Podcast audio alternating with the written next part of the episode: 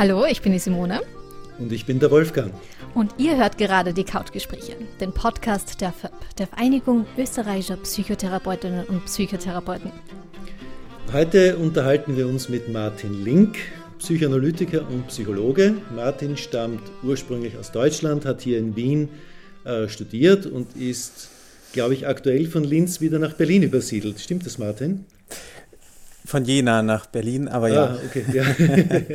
also Martin kommt viel herum. Umso mehr freuen wir uns, dass er noch immer Verbindung zu uns unterhält.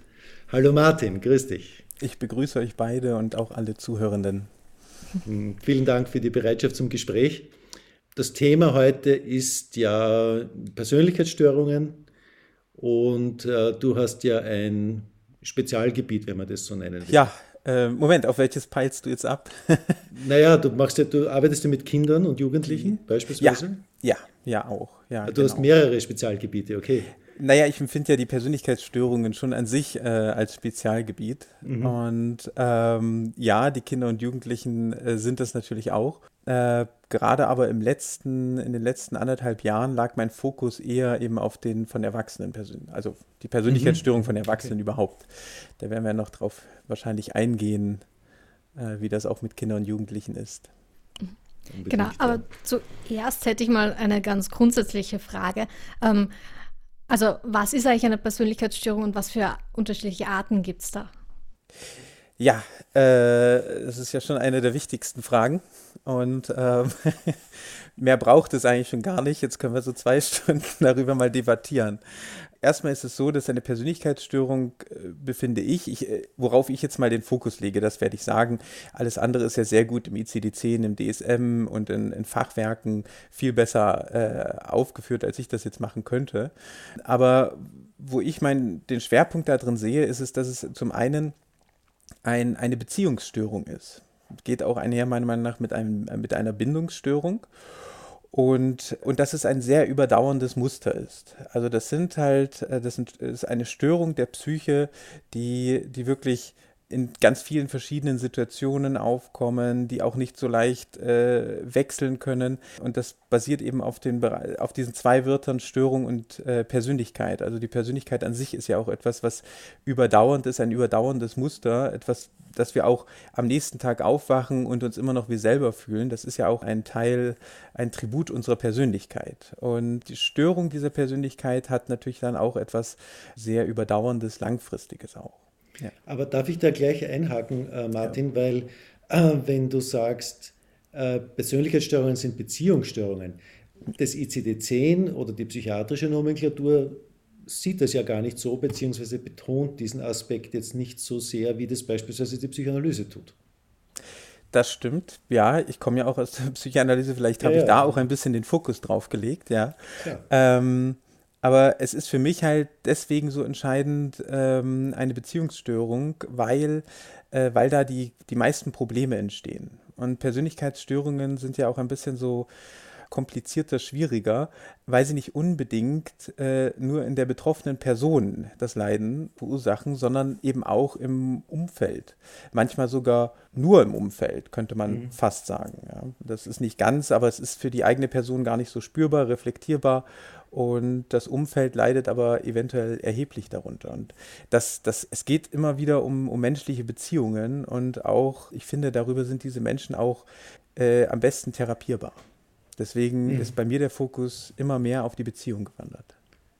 Weil ähm, die Persönlichkeitsstörungen, glaube ich, das habe ich mal irgendwo gelesen, sind ja die einzige Störungskategorie, äh, also aus Sicht der Psychiatrie, die aus der dritten Person-Perspektive gestellt wird. Die Leute selber ähm, empfinden mhm. sich ja gar nicht als gestört. Ja. Weil wenn ich zum Beispiel das vergleiche mit einer Zwangsstörung oder mit einer Depression oder mit einem Suchtproblem oder so, da verorten die Leute das Problem ja zuerst einmal eher in sich selber, unabhängig davon, wie dann die Realität ausschaut. Aber die haben ja selbst ein Problem damit, dass sie Zwänge haben, dass sie äh, Suchtdruck haben und so. Das ist ja. bei der Persönlichkeitsstörung ja anders. Ne? Äh, ja und nein, finde ich, weil es okay. ist zum einen, ist es, ähm, ja, natürlich sind die man nennt das ja so schön Ich-Dystonen-Störungen, ja, so, so, wenn man dann einen Zwang hat, den man nicht loswerden kann und man reflektiert das, dass es das total Quatsch ist, jetzt sich die Hände zu waschen oder immer wieder die Tür zuzumachen oder so. Also das sind ja diese bekannten Zwangsstörungen. Das ist natürlich bei, bei Persönlichkeitsstörungen, oder nein, also natürlich die Störung an sich denkt ja nicht. Ne? Also wir haben ja immer den, den Menschen äh, mit einer Störung. Und, und mhm. äh, für den Menschen, der damit betroffen ist, da fällt das nicht immer so leicht. Aber ich finde, es kommt da eben sehr darauf an, um welche Störung es sich auch handelt und auch zu welcher Zeit man diesem Menschen begegnet oder er damit konfrontiert ist. Also ähm, gerade so in einem sehr lebendigen, aufflammenden Narzissmus in einer Person, äh, die wird äh, regelrecht den Teufel tun, das zu reflektieren. Ja, die fühlt sich erstmal grandios, toll, ja, die will die Bestätigung, sie bekommt die und äh, bestenfalls bekommt sie die, sagen wir mal so. Da fällt es dann schwieriger. Aber wenn, wenn dann gerade wieder eine Talsohle, und das finde ich, findet man in, bei vielen Menschen mit äh, verschiedenen Persönlichkeitsstörungen, die schwanken halt immer wieder dazwischen. Und äh, in den Talsohlen leiden sie dann erheblich, also wirklich massiv, äh, bis teilweise zur Suizidalität gehend. Und ähm, ja, da sind sie dann auch mehr bereit, das zu reflektieren. Ja. Und sagen, das gehört jetzt nicht nur zu mir. Das ist etwas, das würde ich gerne in einer Therapie bearbeiten. Mhm. Ähm, wir haben ja über vor allem diesen grandiosen Narzissmus ähm, schon in einer anderen Folge gesprochen mit Bärbel Wadetzky, war auch ein sehr spannendes Gespräch. Ähm, wie ist das so im Vergleich zu anderen Persönlichkeitsstörungen? Also du hast schon gesagt, es ist, dass die Menschen dann eher drunter leiden. Ähm, wie ist das dann auch fürs Umfeld? Bei der narzisstischen Persönlichkeitsstörung leidet ja vor allem das Umfeld darunter. Ähm, wie ist das bei anderen Persönlichkeitsstörungen? Ja. Ja, und da, das ist eben so die Sache. Also ich äh, muss ja auch mal feststellen, ich, ich stehe hier auch schon auf, auf großen Schultern. Also ich äh, habe mir natürlich auch meine Vorrednerin mal da ähm, angehört und äh, finde das auch wirklich toll. Ähm, und es, es gab ja, es gibt ja auch noch ein Couchgespräch zu Borderline, ja, finde ich ja auch ganz, äh, ganz spannend, auch so die beiden im äh, Vergleich zu sehen. Da sieht man ja auch Unterschiede in den Störungen und das ist eben auch die Sache. Äh, weil zum einen sind die Störungen, die, also die unterschiedlichen Persönlichkeitsstörungen, äh, es sind Persönlichkeitsstörungen. Sie passen schon alle in dieses, sagen wir mal, in, diese, äh, in dieses Kapitel. Aber sie sind auch wirklich teilweise so unterschiedlich zueinander, dass sie eben eigentlich auch nicht vergleichbar sind wieder. Und, und das ist eben auch die Sache. Also so bei manchen der Störungen äh, wie der ängstlich Vermeidenden zum Beispiel da oder der Schizoiden, da ziehen sich die Menschen, die Betroffenen so sehr zurück aus ihrem sozialen Umfeld, dass das soziale Umfeld das gar nicht mitbekommt. Und, ähm, und dann, dann leidet auch das Umfeld, hat da keine Leidens, keinen Leidensgrund. Ja, während das wieder bei einem wirklich eben diesem aufflammenden Narzissmus, also der, der, hat Power, ja, diese Menschen haben Power und das wirkt sich auch aus. Und ähm, da, da ist das genau umgedreht. Ja, also da, da erlebt nur das Umfeld diesen Kontrast. Ja, und, und die betroffene Person, jedenfalls in ihren Hochphasen, eigentlich nicht. Ja. Und äh, ja, wenn man dann noch zum Beispiel eine andere äh, Persönlichkeitsstörung, also jemand Betroffenen mit einer äh, Borderline-Persönlichkeitsstörung zum Beispiel heranzieht, die schwanken sehr stark. Ja, und ähm, leiden dann wieder in unterschiedlichen Arten und Weisen. Also so die, die fühlen sich zum Beispiel innerlich sehr leer. Ja, das ist so ein, ein zum Beispiel ein etwas, wo ich immer aufhorche, äh, wie geht's damit? Ja, also Narzissten haben auch wenig Zugang zu ihrer inneren Gefühlswelt, würden es aber nie so aussprechen wie jemand, der von einem äh, von einer Borderline-Persönlichkeitsstörung betroffen ist.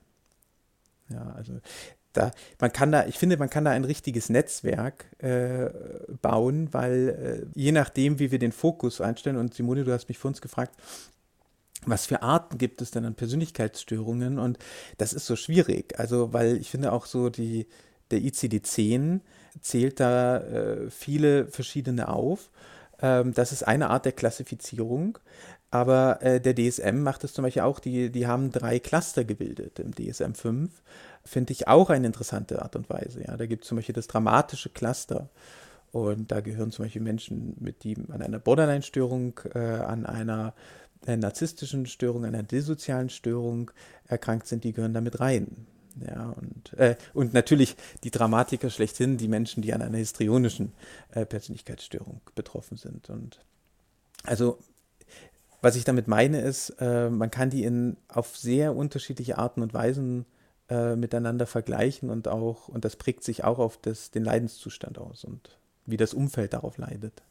Martin, du hast ja auch angesprochen, dass du jetzt nicht mehr so viel, aber eben davor auch viel mit Kindern und Jugendlichen oder jungen Menschen ähm, gearbeitet hast.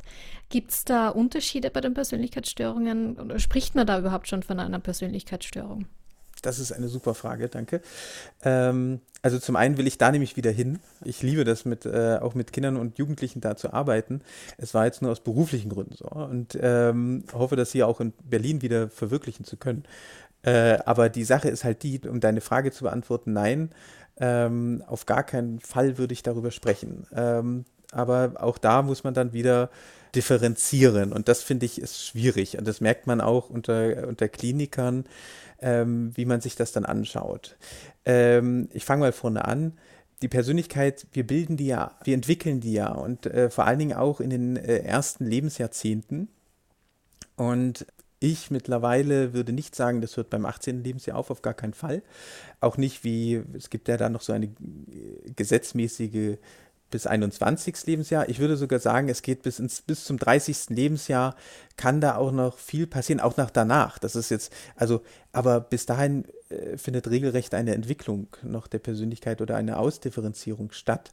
Ich finde, solange sich die, die Persönlichkeit entwickelt und auf gar keinen Fall vor dem 18. Lebensjahr oder vor dem 21. Lebensjahr sollte man meiner Meinung nach von einer Persönlichkeitsstörung sprechen. Das hat mehrere Gründe. Erstens sind Kinder und Jugendliche noch, die können viel leichter äh, noch äh, Dinge verändern. Je älter wir werden, desto mehr haben wir auch so ein bisschen unsere Marotten gelernt und, und unsere, unsere Sachen eingeschliffen. Und wenn wir dann eine Sache nochmal ändern wollen, dann müssen wir uns eventuell viel mehr verzeihen, ja, je älter wir werden, als wenn wir noch am Anfang des Lebens stehen und sagen, naja, dann mache ich es halt jetzt anders. Ja, dann, dann, dann ziehe ich mich jetzt nicht mehr so sozial zurück, sondern äh, versuche mal ein bisschen aus mir rauszugehen. Das ist, das ist der eine Grund. Es kann sich einfach noch wirklich ganz viel sehr schnell verändern. Ähm, der zweite Grund ist die Stigmatisierung. So eine Diagnose ist leider auch stigmatisierend. Das ist wieder so was ganz Interessantes. Bestimmte Persönlichkeitsstörungen neigen auch dazu, zur Identifikation der Betroffenen zu führen. Also gerade die Borderline-Persönlichkeitsstörung ähm, das kann auch leider dazu führen, dass, dass der Patient sich dann sagt, hey, ja, okay, bin ich Borderliner, ja, gehe ich damit mal hausieren, so ungefähr, ja, jetzt so habe ich eine Erklärung dafür und so. Also das ist, das ist so die Stigmatisierung hat auch wieder ganz viele, ganz viele Sachen und das finde ich auch nicht so gut. Aber äh, wohin ich halt will, ist, äh, oder was ich da noch äh, dazu sagen möchte, ist, dass man sollte damit abwarten, weil, weil das Problem ist in der Klinik, ähm, oder im klinischen, also wenn es um das, das krankheitswertige Betrachten mit Störungen geht, dann ist das Problem, manchmal ist es schon sehr offensichtlich. Ja, also da kommen äh, 16- oder 18-jährige Personen auf, äh, zu einem in die Praxis oder äh, man sieht sie im Krankenhaus und man, sie haben einfach zu viel schon sehr verhärtete äh, Persönlichkeitszüge da drin, dass man denkt, dass das dass jetzt alles sich so verändert, dass wir aus dem klinischen Bereich sofort rauskommen, ja. Oder irgendwann rauskommen, oder also bald rauskommen, sagen wir so rum. Das ist das passende Wort. Äh, das, das wird sich, wie so schön Wien, so, das wird sich nicht ganz ausgehen. Ne? Und, und dann kann man da, dazu verführen, dass, dass man das halt, äh, diese Diagnose schon früh gibt. Aber ich bin wirklich kein äh, Freund davon, weil es verändert sich einfach noch viel zu viel. Ja, und mir fällt noch jetzt das dritte Argument ein, das finde ich nämlich eigentlich das Wichtigste. Ähm, und zwar, in der Pubertät testet man sich aus. Und ähm, natürlich, wir reden da nicht von Störungen, auf gar keinen Fall, aber man testet Persönlichkeitsakzente aus. Das ist ja auch ein ganz wichtig, für mich eine ganz wichtige Unterscheidung. Und also ein, ein, ein Jugendlicher, ein Pubertierender, der nicht seine Akzente mal testet, dem fehlt vielleicht sogar etwas. Ja, und, ähm, und dann da gleich mit der Diagnosekeule zu kommen, nur weil es vielleicht leichter ist abzurechnen oder was weiß ich, was es da für Gründe manchmal gibt, ähm, oder so offensichtlich in, an dem Tag scheint oder in den Tagen, Stunden, Therapiestunden. Man sollte sich auch zum Beispiel immer egal wie alt die Person ist oder was sie da für Erzählungen macht, man sollte sich meiner Meinung nach immer viele Stunden nehmen, um so eine äh, Diagnose zu diagnostizieren und nicht in einer, die, in, in einer Einheit das feststellen. Das ist manchmal schwierig, das verstehe ich, aber also für Kliniker, weil wir haben ja auch wirklich einen, einen vollen Arbeitstag und, und aber und manchmal müssen wir Diagnosen möglichst zeitnah stellen, aber es ist halt, äh, gerade für so eine Diagnose sollte man sich Zeit nehmen. Ja. Mhm. Ähm, aber gibt es dann schon eine gewisse Vorstufe oder ja, also wie beginnt dann eigentlich die, die Behandlung oder die Therapie? Ja, das ist ähm, ja spannend. Äh, eigentlich immer sehr ähnlich. Also finde ich. Bei mir beginnen Therapien immer, egal womit äh, der Klient, der Patient kommt, ähm, mit, mit Beziehungsaufbau. Und, und das ist ja auch eben gerade das, worum es geht. Und äh, in diesem Beziehungsaufbau merke ich dann auch schon, wie mein Gegenüber damit umgeht, äh, darauf reagiert und ähm, das auch weiterentwickelt. Und, ähm, und dieser Beziehungsaufbau, der nimmt ja nicht ab. Also der, der hört ja nicht nach der dritten Stunde oder so oder fünften Stunde oder, oder so, hört er auf. Nein, nein, gar nicht. Äh, der geht über die gesamte äh, Therapie, ob die länger ist oder kürzer. Also dann wird sie natürlich von außen begrenzt, aber wenn sie kürzer ist, aber wenn sie länger dauert, verändert sich da ja auch was. Und ich finde, auch so nach Monaten stellt man manchmal noch ganz, ganz neue Züge fest. Ähm, ich muss da ja auch dazu sagen, ich finde ja, dass eben gerade das besonders Wertvolle an der Psychotherapie, dass sie diese Beziehungsarbeit so sehr in den Blick nimmt und in den Fokus nimmt. Die Psychiatrie macht das ja eigentlich nicht. Die Psychiatrie sucht Symptome im Wesentlichen und versucht sie möglichst umfassend zu finden und dann eine Diagnose daraus zu stellen. Aber Beziehungsarbeit im engeren Sinn ist das nicht. Und dadurch wird gerade, wenn es sich um Persönlichkeitsstörungen handelt, äh, vieles übersehen. Und vor allem therapeutisch ist es auch wichtig, weil äh, ich fange mit den, mit den Symptomen bei einer Persönlichkeitsstörung wenig an. Ich habe dann die Symptome beieinander, okay, das ist so, aber was tue ich dann? Also medikamentöse mhm. Behandlung gibt es ja keine für Persönlichkeitsstörungen, also bleibt eh nur mhm. Psychotherapie ja. über. Ne? Ja. Leider und vielleicht auch Gott sei Dank. Also ne, eine Beziehungsstörung können wir nicht mit einer Tablette lösen, sondern wir müssen uns dem aussetzen und äh, man muss in ja. Beziehung gehen. Und das ist auch übrigens der Grund, warum, warum mich das äh, so gereizt hat. Ja, weil also so auch gerade mich auch mehr darauf zu spezialisieren, weil das, das ist so interessant. Es ist, es kann jede Stunde neu sein. Es ist nicht so mit manchen äh, Klienten, hat man einfach so, ja, eine, eine angenehme äh, Therapie. Die kommen, man weiß, wie das abläuft, man begrüßt sich, äh, bestimmte Vorgänge finden statt, äh, man fängt an zu arbeiten, der Patient bringt etwas mit oder eben heute nicht und so, aber äh, es ist schon alles so geklärt. Ähm, da können drei Stunden immer wieder so ablaufen und die, die vierte Stunde kommt auf einmal, ist ganz anders und, und dann muss man auf einmal ähm, reagieren, ja, und, und da finde ich auch, also da, da schaue ich gerade auf so die Dinge, die Rogers schon geprägt hat. Also äh, die finde ich heute noch dabei ganz wichtig. Also so, dass man auch Echtheit zeigt in den Therapiestunden. Und, und Dauerhaftigkeit und äh, auch eben die Empath Empathie hochhält und äh, dass die äh, Klienten dann auch merken, aha, okay, auch wenn jetzt Stunde vier, die lief jetzt richtig beschissen, aber ich darf da wiederkommen. Es ist okay es ist okay, ja, obwohl ich vielleicht jetzt zu meinem Therapeuten oder meiner Therapeutin da mich wirklich nicht freundlich verhalten habe, sage ich jetzt mal so umschrieben.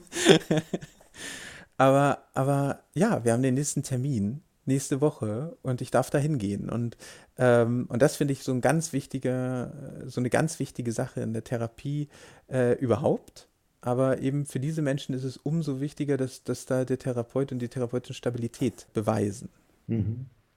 Ähm, darf ich dich fragen, wie, wie, siehst du denn eigentlich die Entstehung von Persönlichkeitsstörungen? Weil äh, laut ICD-10 heißt es ja, dass die in der Kindheit oder Jugend ihren Ausgang nehmen und sich dann im Erwachsenenalter etablieren, irgendwie als fixe Störung oder so. Aber ich weiß nicht, wie, wie siehst du das? Da habe ich verschiedenstes drunter gelesen. Auch die Prävalenz wird oft so von Persönlichkeitsstörungen ein, zwei Prozent in der, in der Bevölkerung, in der Durchschnittsbevölkerung gegeben. Und, ähm, und bei den Entstehungsgeschichten kommt es, was ich mal gelesen habe über verschiedene Studien, kommt es sehr auf die Studie drauf an, äh, was die Entstehungsgründe sind. Und bei Akzenten, glaube ich, ist es einfach ein normaler Werdegang und es tut sich genetisch weiter ausdifferenzieren, also das Genetische vielleicht am Anfang auch und das differenziert sich dann im, im, wie die Person selber damit umgeht und auch im Sozialen weiter aus. Ja, gibt es da eher ein Elternhaus oder so oder ein Umfeld, was vielleicht das Narzisstische mehr unterstützt, ja, dass die Person mehr an sich selber glaubt und ähm, äh, oder so oder eben die, den, die das Impulsive in der Person sehr wertschätzt oder die sehr wertschätzt, dass die Person eher der gute Zuhörer ist und sich zurückhält. Aber das sind, das sind die Akzente. Und die Störungen, ähm, da komme ich für mich immer wieder zurück zum Thema Missbrauch. Da weiß ich, da gehe ich nicht mit jedem einher oder so. Aber das ist für mich so ein Steckenpferd geworden. Gerade weiß ich auch in der Arbeit mit Patienten, ja, ausdifferenziert hat. So, nicht jeder Patient äh, weiß das sofort oder so. Aber wenn man mit den Patienten arbeitet, irgendwann kommt man nach meiner Erfahrung schon zu dem Punkt. Ob der Punkt in der Therapie erreicht wird, unklar. Aber wenn die Psyche sich so weit hat drängen lassen, dass sie in der Not war, eine, ein, ein störungswertiges Bild zu entwickeln, sag ich mal, da muss schon wirklich etwas Schlimmes passiert sein. Und diese Art von Hammer, die bieten halt zum Beispiel traumatische äh, Erfahrungen. Und deswegen bin ich so, wenn man sich schon sicher ist, dass die Person an einer Persönlichkeitsstörung erkrankt ist, dann gehe ich erstmal davon aus, dass da auch traumatische Erfahrungen im Hintergrund sind. Ähm, und was da für mich wichtig war, als ich feststellte, also wie viele, also schon im Studium, wie viele Arten des Missbrauchs auch gibt. Also ich komme da so auf die vier großen, das ist der, der psychische Missbrauch, der, der physische Missbrauch, die Unterkategorie, aber es ist halt doch auch eine, irgendwie eine eigene Kategorie, der sexuelle Missbrauch. Und äh, die schlimmste Form ist meiner Meinung nach aber, auch wenn man die, das, die sind alle katastrophal. Also man, eigentlich sind die gar nicht mehr zu staffeln, aber es scheint noch schlimmer zu gehen und das ist die Verwahrlosung. Und, ähm, und je nach Art und Weise, welcher Missbrauch auch vorlag, tun Betroffene auch bestimmte Persönlichkeitsstörungen eher entwickeln. Also entwickelt die Psyche in ihrer frühen Entstehung, also in der Kindheit meistens, oder immer eigentlich, von älteren äh, Menschen habe ich es noch nie so erlebt, und auch in den Diagnosen heißt es immer in, mit Entstehung in Kindheit und Jugendalter. Und ähm, die, die, die Psyche entwickelt diese krankhafte Struktur, diese pathologische Struktur.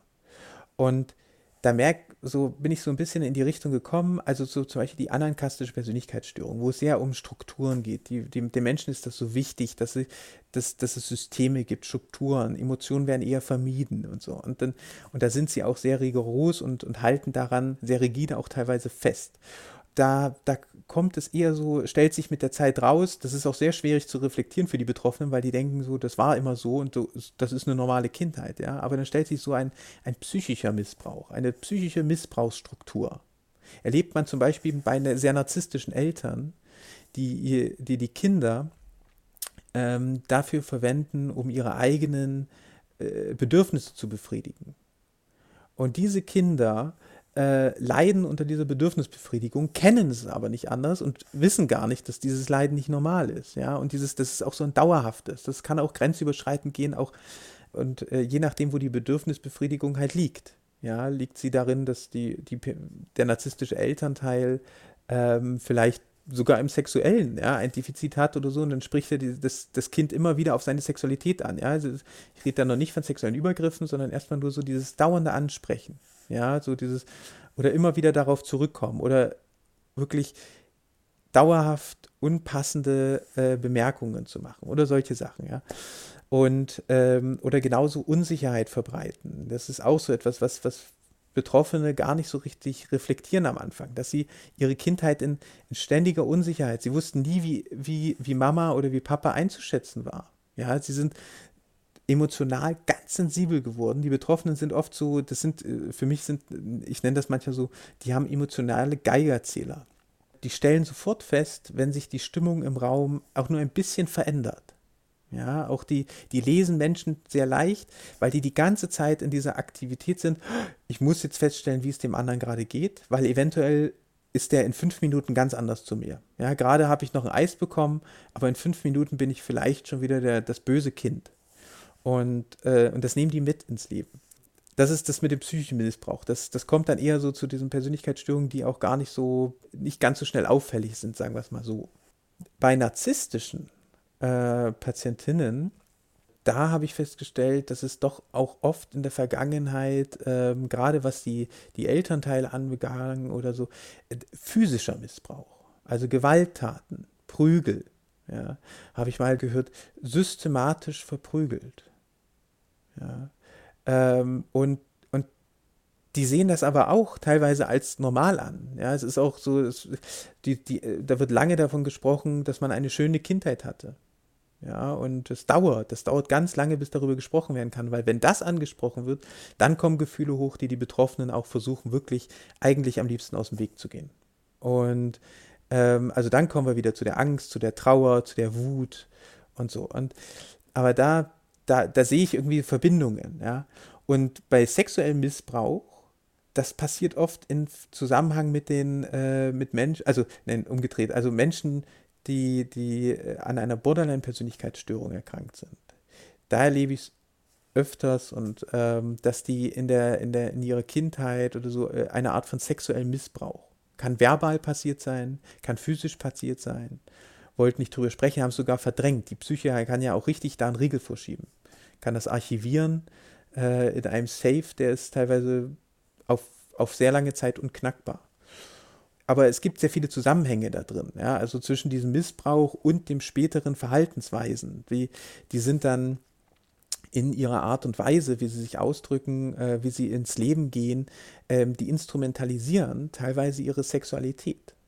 Und das spürt man. Das spürt man, äh, wenn man mit diesen Menschen zusammen ist. Äh, auch im Privaten, auch in der Behandlung, äh, weil sie darüber sich Macht holen. Und ich nehme das Beispiel mal, es ist einfach so, so plastisch, es ist so darstellbar. Also man kann es so gut herleiten. Es ist so, das Kind wurde mit sieben Jahren, hat es einen Missbrauch, einen richtig sexuell, physischen, übergriffigen Missbrauch erlebt.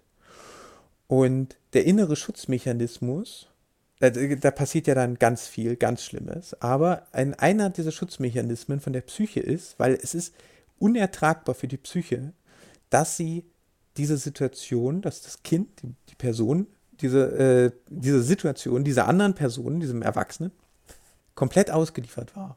Und diese Situation in keiner Weise irgendwie verändern hätte können.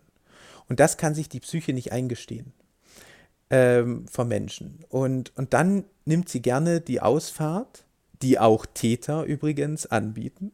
Ja, du hast mich verführt.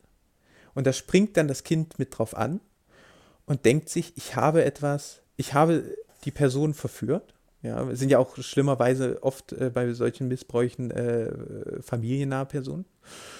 Ähm, ich habe die Person verführt und ich hatte eigentlich doch die Macht. Ja, ich habe als siebenjähriges Mädchen das Röckchen getragen. Ja, oder habe, was weiß ich, äh, geturnt oder irgendwie, natürlich, das ist falsch. Aber das, das, das ist ein Schutzmechanismus, die gestehen sich das nicht ein. Ähm, zu, zu Recht finde ich auch, ja, weil sie gar nicht anders wissen, wie sie damit umgehen sollen. Und, und dann gehen sie mit dieser, mit dieser Haltung ins Leben, gehen mit der Erfahrung in die Pubertät. Ich kann Menschen darüber beeinflussen, sexuell beeinflussen. Ich kann sie darüber ähm, manipulieren ist eben, das wird oft verwendet. Ich finde es kein gutes Wort, weil das klingt schon was, das würden, als würden die Personen das äh, äh, bewusst machen. Aber die Betroffenen können ja gar nicht anders. Das ist ja ein, ein wirklich ein Muster von ihnen. Und sie erleben das auch gar nicht so es ist für sie eine, eine Lebensstrategie, mit anderen Menschen, äh, andere Menschen ungefährlicher zu machen. Das ist, glaube ich, das, ja. Das passt gut. Und wenn ich sie äh, in der Sexualität irgendwie für mich greifbar mache, und, und dann passieren schlimme Dinge. Also so, dann passiert das auch, dadurch werden Wiederholungen wahrscheinlicher. Ja, und, und so weiter und so weiter. Und auch die, die Sexualität bleibt halt instrumentalisiert. Ähm, genau, das habe ich ja schon erzählt. Also, das ist ein gutes Beispiel, glaube ich. Ja. Aber bei, bei allen diesen Verhaltensweisen, ähm, finde ich, zeigt sich ja dieser Überlebensaspekt. Ne? Die, die überleben dadurch, dass sie das so lernen und wenden das immer wieder an. Und solche Überlebensstrategien machen ja jetzt an und für sich einen Sinn, wenn sie weiterhin gut funktionieren. Das Problem ist ja nur, dass die dann in eine Situation hineinkommen, wo sie eben nicht mehr so gut funktioniert oder sich sogar gegen sie wendet. Ja, ja, oft.